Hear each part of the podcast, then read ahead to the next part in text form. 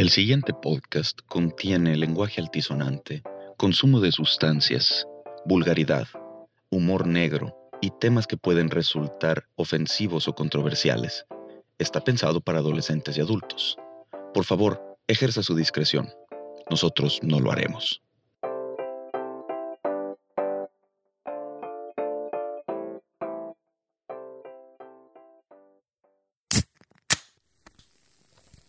¿Qué tal amigos? El día de hoy damos oficialmente por iniciada la segunda temporada de Ferulita para el Alma. Antes que todo, queremos agradecer a todo el público. La recepción fue sobrecogedoramente positiva. No esperábamos el nivel de audiencia que teníamos, al menos yo no.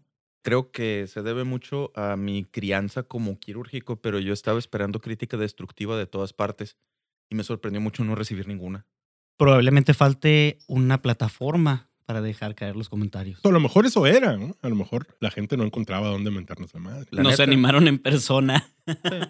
Es que sí estoy grande, pues yo. Y yo tampoco me animaría.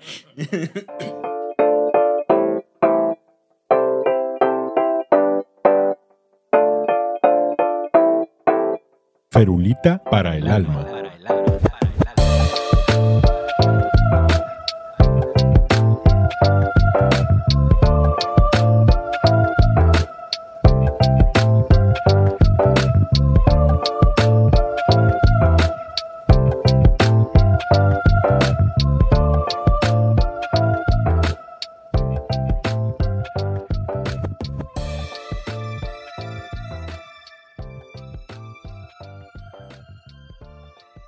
Dice que el sabio solo habla cuando tiene algo que decir y el necio habla porque tiene que decir algo. Hoy tenemos que decir un montón de cosas. Tenemos en cabina a mi hermano, el doctor Rubén Cardosa, internista. Bienvenido, Rubén. Mucho gusto a todos. Por fin se nos hizo. Es raro que podamos hablar juntos porque básicamente somos como dos furbis. No sé si se acuerdan, cuando le hablas al furby, te, te repite lo mismo, pero más rápido. Entonces, cuando Rubén y yo estamos uno enfrente del otro, esto rápidamente se degenera. Vamos a intentar que no, mantenerlo profesional, pero pues... 2020-2021 fue un incendio en el basurón, la neta. Y si algo caracterizó al, 2020 y 2021 fueron los conflictos. Todo mundo está peleado con todos. ¿Se acuerdan de Sir Christopher Lee? La generación de cristal lo recuerda como Saruman. De nosotros de la generación de concreto sabemos que es el actor con más películas de acción bajo su, bajo su cinturón, 210. Es grimista profesional, cantante de ópera. Celebró sus 90 años con un disco de heavy metal. Fue Saruman. Conoció a Tolkien, hablaba élfico. Y encima de todo era héroe de guerra de la Segunda Guerra Mundial. Y él fue de los miembros fundadores del Ministerio para los Asuntos Poco Caballerosos. Ese era el nombre que recibe el MI5 inicialmente. Oh. ¿Y por qué estamos hablando de eso? Porque si una conclusión pudimos sacar de la Segunda Guerra Mundial fueron los juicios de Nuremberg y los acuerdos de Ginebra, en donde se pretendió darle un aire de civilidad al conflicto, ¿no? Y nos dice hasta dónde va a llegar la violencia, o sea, que estamos tan regulados que podemos regular atrocidades. si podemos regular atrocidades, entonces podemos regular conversaciones. Y entonces esto ya nos lleva al tema que quiero que tratemos hoy, que son las falacias argumentativas. Hace algunas semanas subí un video muy breve, pero hoy quiero discutirlos con Rubén porque él nos va a dar un montón de ideas que profundizan mucho más allá de lo que yo puedo. las falacias argumentativas fueron propuestas por Aristóteles, primero. Y nos hablaba de 13 falacias, que las podemos encontrar en cuadros sinópticos con mucha facilidad en una búsqueda rápida de Google. El tema sí se ha ido abundando, obviamente, con el paso del tiempo.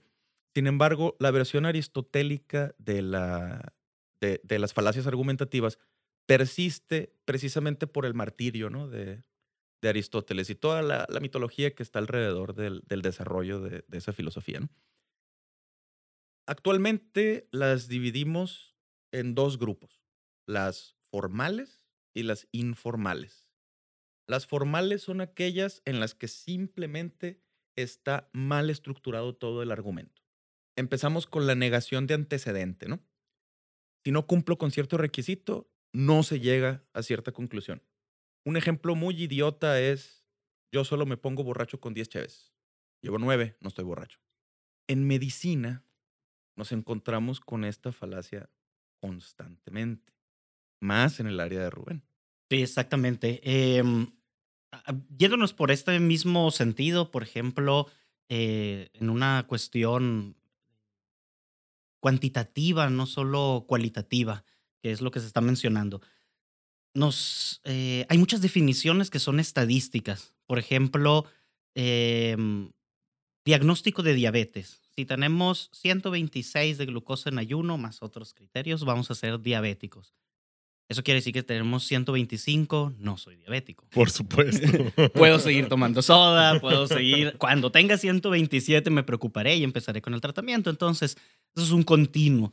Y esto es algo, es un error también médico, ¿no? Eh, fuera la falacia, es, es un error que, que, cometemos, ¿no? Perder esta perspectiva eh, cuantitativa. Las cosas no solo son eh, negras y blancas, ¿no? Hay una escala de grises muy, muy, muy grande. El siguiente ejemplo se llama la afirmación del consecuente, o también lo conocemos quienes les gusta eh, ver las noticias en inglés como la cuesta resbalosa, ¿no? El slippery slope. El engaño de creer que cumpliendo con una sola cosa, con un solo eh, criterio, se va a llegar a, a, una consecuencia, ¿no? El, por ejemplo, el, si estudio mucho, voy a pasar el examen. ¿Y qué tal si estudiaste, si el examen iba a ser de biología y estudiaste matemáticas? O en el caso de nosotros, ¿no? Todo el examen iba a ser de anatomía y leímos el capítulo de cuello y el chingado examen fue triángulo de escarpa. O las afirmaciones muy populares en Estados Unidos de si estudio la universidad voy a tener un trabajo bien remunerado y cuando sabemos que solo la tercera parte de los que entran a la prepa en Estados Unidos la pasan y solo el 13% de esos entran a la universidad. Y muchos de los más ricos dejaron la universidad o...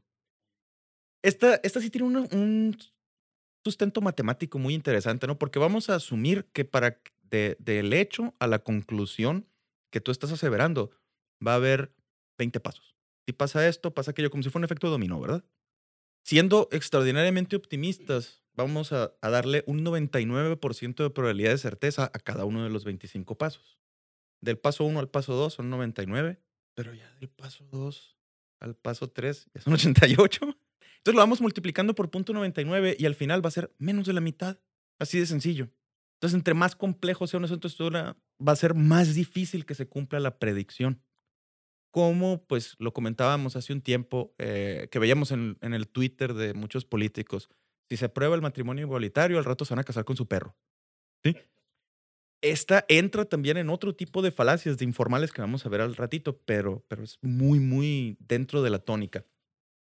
También existe entre las falacias formales el falso silogismo disyuntivo.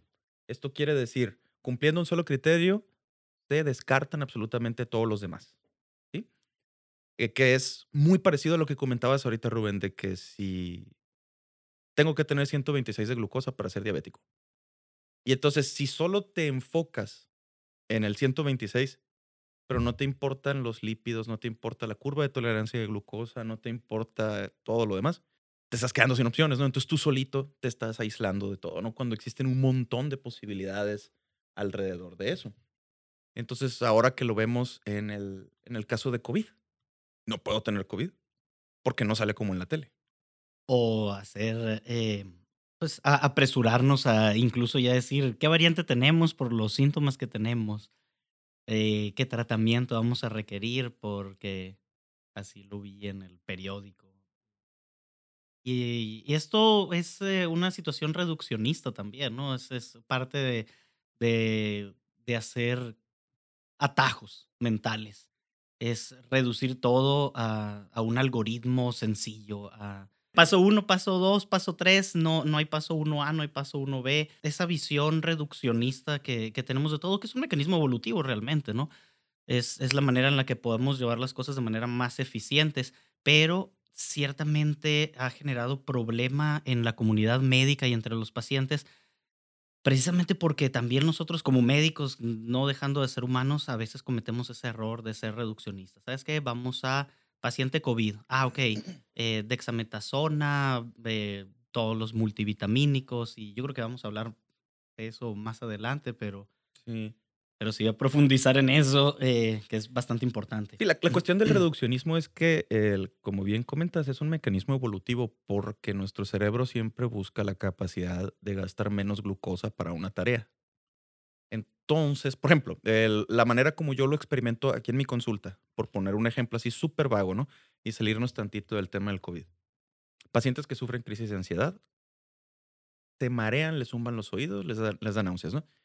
Entonces tengo pacientes que ya tienen tanto tiempo sufriendo crisis de ansiedad por, el dolor crónico que a la primera que tienen náuseas, la náusea le desencadena la crisis de ansiedad, porque el circuito va para los dos lados. Nuestro cerebro es requete huevón en ese aspecto. Hace la conexión así. Y entonces estamos identificando, estamos viendo este moros con tranchete, ¿no? Estamos identificando síntomas de enfermedades que no están ahí, definitivamente.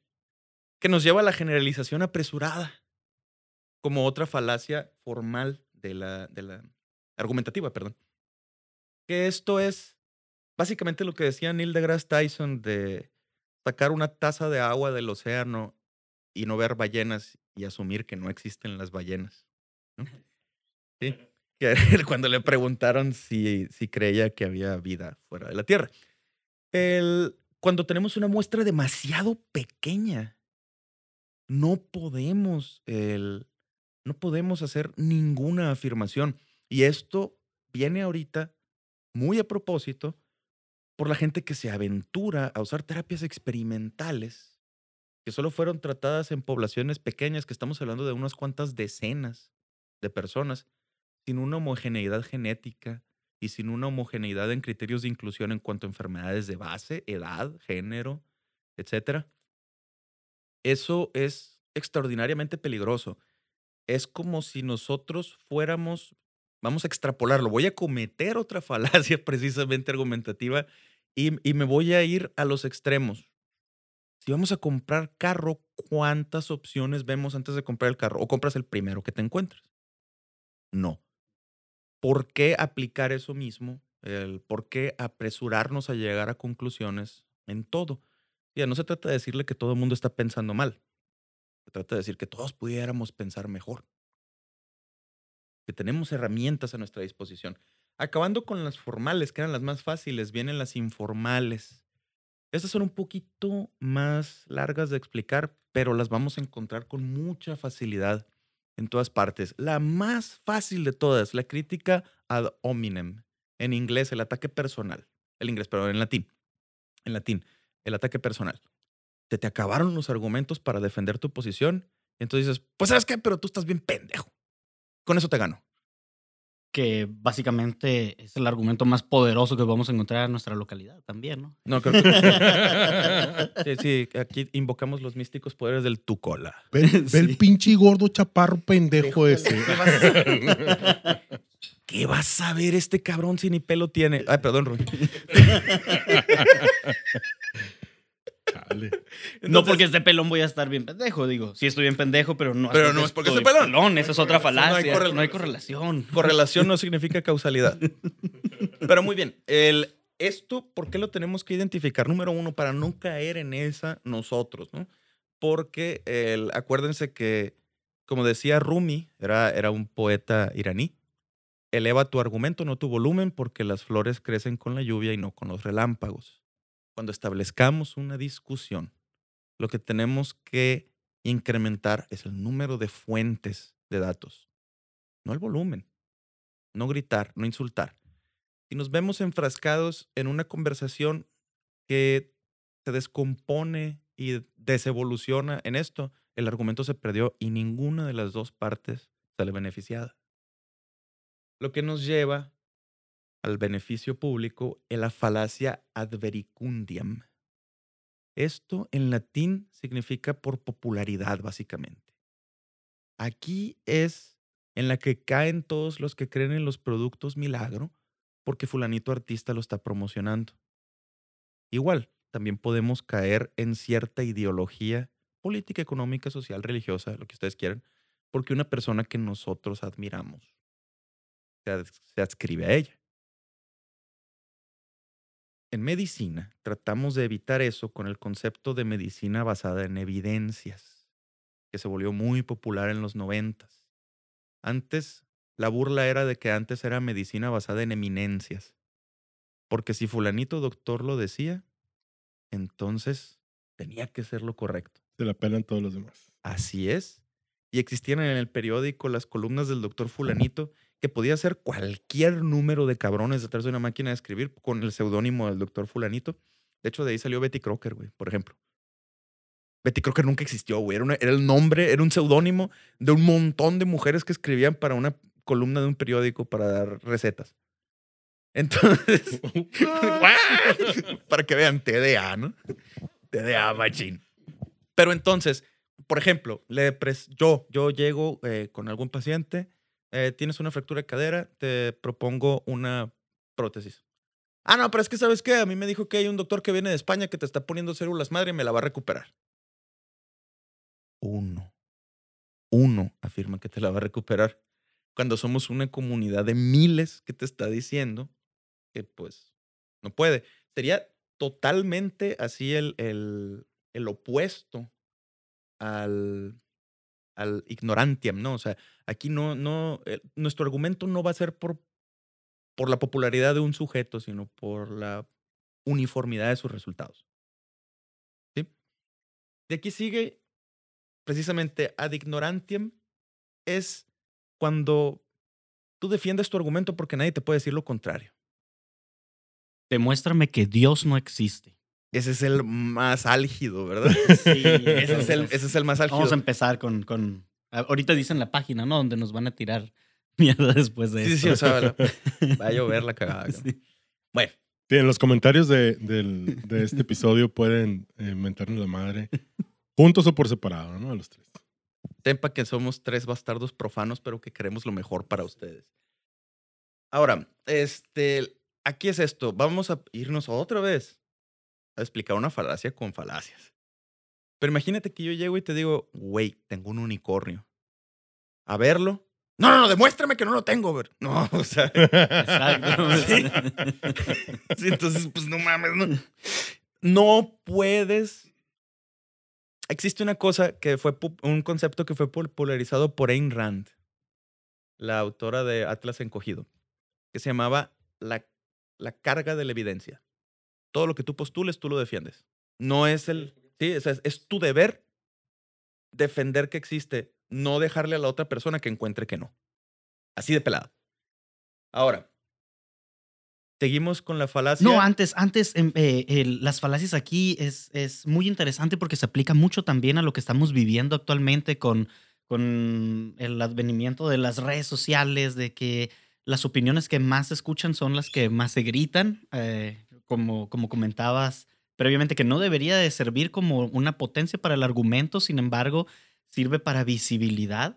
Eh, y, y este tipo de falacias eh, se- es, es muy recurrente, por ejemplo, el típico médico alemán, tal médico alemán, virólogo alemán, farmacólogo alemán, todos son alemanes por alguna razón, parece que, que no hay en otro país eh, científicos que, que pudieran contraargumentar esto. Oye, perdone, pero Sí. Punto muy aparte.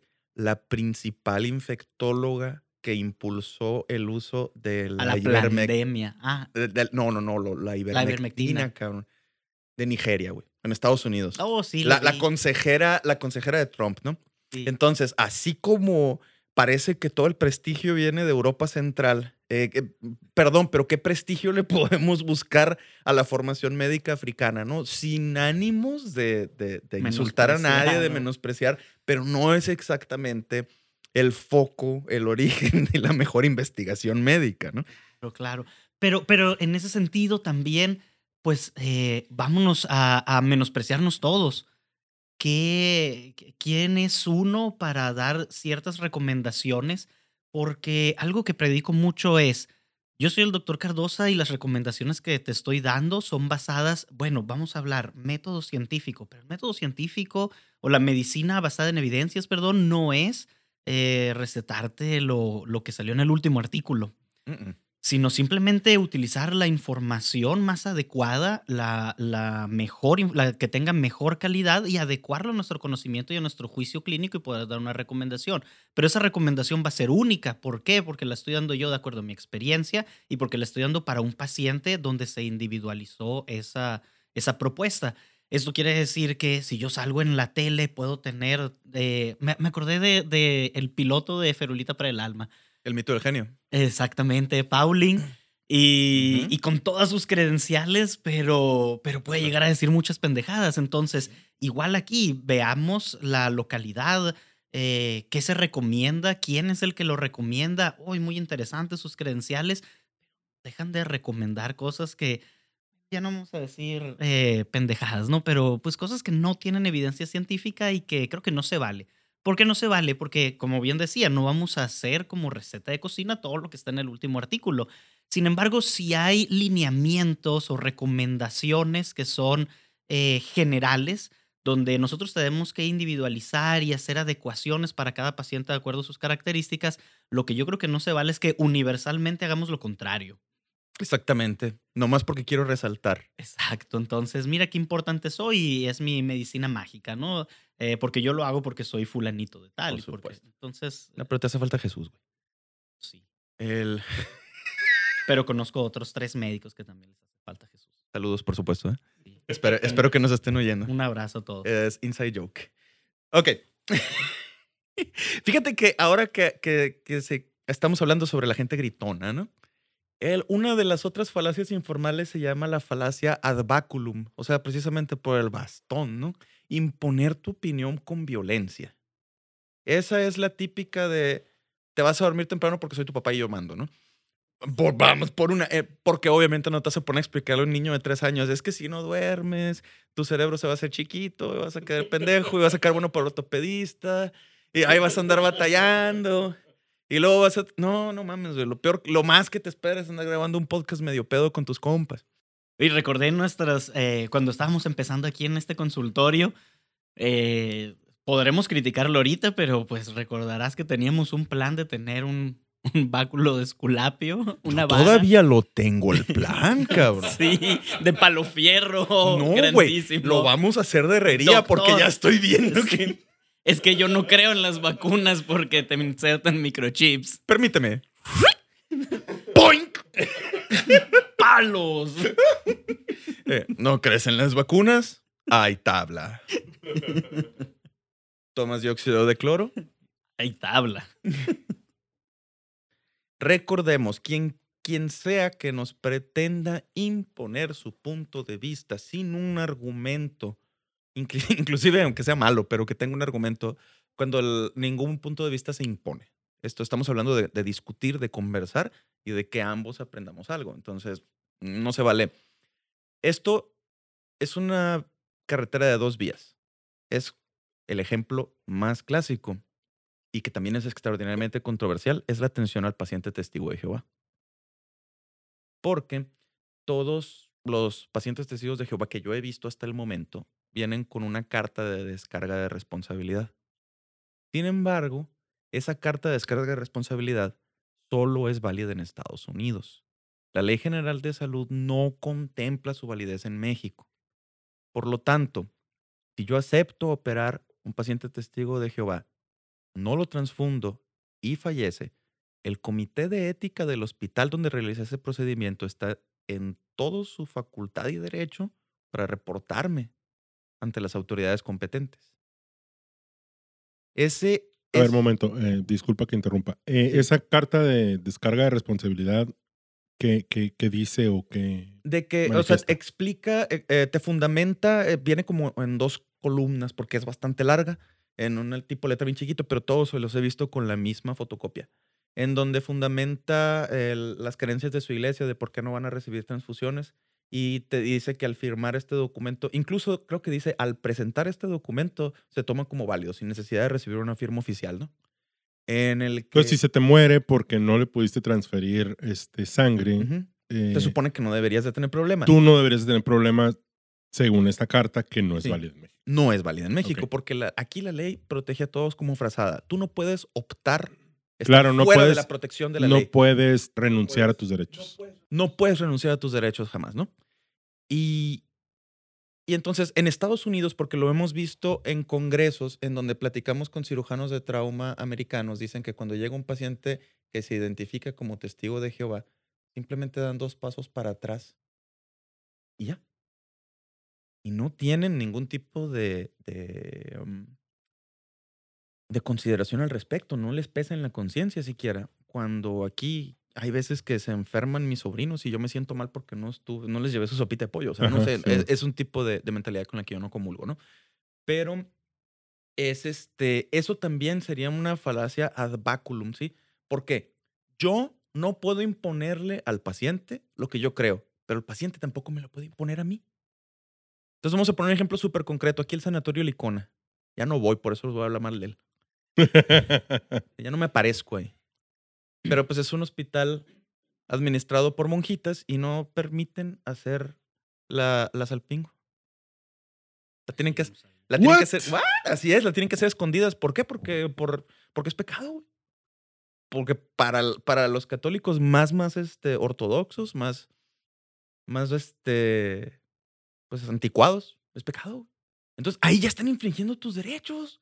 Tú pediste la salpingo y los ginecólogos, un montón de ginecólogos conozco que se han salido de ahí porque la tienen que hacer escondidas. Y oye, es un derecho básico decidir sobre tu fertilidad. Es una de las montón de razones por las que ya no voy. Entonces, ah, es la misma. O sea, si alguien tiene cierta creencia religiosa aquí en el consultorio, se queda en la sala de espera. Porque no vamos a caer en una falacia por violencia. Casi siempre, estas cosas violentas vienen de una lógica circular. Esa es la que sigue. Que es la típica de, ahí viene más cagada, ¿eh? lo siento, eh, va a llegar, pero Dios existe porque lo dice la Biblia y la Biblia es real porque la, escri- la escribió Dios y eso lo sé porque está escrito en la Biblia. Que básicamente es tanta evidencia de la existencia de Dios como de la existencia de Harry Potter. Porque pues, están más largos los libros de Harry Potter. Entonces, la lógica circular de decir, de llegar aquí a preguntar sobre un tratamiento y rechazarlo por sí mismo, pues está- estamos, estamos bastante fregados, ¿no? Llegamos allá a la última, que es la falacia del hombre de paja, que es precisamente la que he estado cometiendo durante todo este podcast. Esto es distorsionar la posición de tu interlocutor al punto de hacerla ridícula. Lo que decíamos, eh, y directamente relacionada con el slippery slope, ¿no? El, si se casan entre hombres, luego se van a terminar casando con sus mascotas. ¿Sí? Entonces, el- la veíamos al principio de, de la pandemia con, ah, pues como ustedes les están dando 80 mil pesos por cada paciente que reportan, pues entonces ahora todo es, ¿no? No, 80 mil era, solo si lo matábamos. Ah, ok. Sí, no, si no era más poquito. ¿no? Si no, ya anduviéramos en yate todos. Ah, tú no, estás- tú no, no tienes No yate, güey. tienes yate, güey. Shh, no les digas. Pues bueno, con esto y poniéndonos el letrero de Pateame en la jeta, concluimos el primer episodio de la segunda temporada de Ferulita para el Alma. Quiero, quiero agradecerte, Rubén, por acompañarme y espero que tu presencia sea recurrente. Al contrario, muchas gracias por invitarme. Axel, Muchas gracias. ¿tienes por algunas hacerme- últimas palabras? ¿Últimas? you motherfuckers need Jesus. no, es, es Yo, motherfucking Jesus. Sí, no soy bueno para las voces. pero- Solo para una. exactamente, para la de Oh Barry White. God, eh, Y la verdad nos Barry tienes- White de Ghetto. Nos, nos tienes. Yo no me he podido concentrar, yo no me he podido concentrar. O sea, todo esto lo estamos leyendo porque la Sí. voz del Axel nos. Tu sedosa, tu. Es amantequillada. Amantequillada. es la voz. Yeah, baby.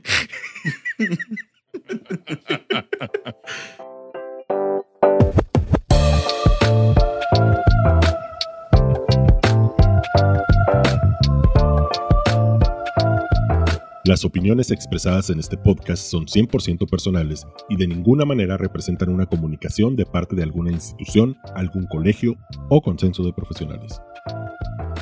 El doctor Jorge Cardosa Encinas es médico cirujano graduado de la Universidad Autónoma de Baja California, cirujano ortopedista graduado de la Universidad Autónoma de San Luis Potosí con entrenamiento en cirugía de reconstrucción articular por el Instituto Nacional de Rehabilitación y entrenamiento en cirugía de columna por el Centro Hospitalario DAX Costa de Plata en Francia. También tiene maestría en administración hospitalaria y experiencia vivencial extensa en el área. Perulita para el Alma es producido y editado por Axel Valdés en Hermosillo, México. Tema musical, cortesía de Quetzal.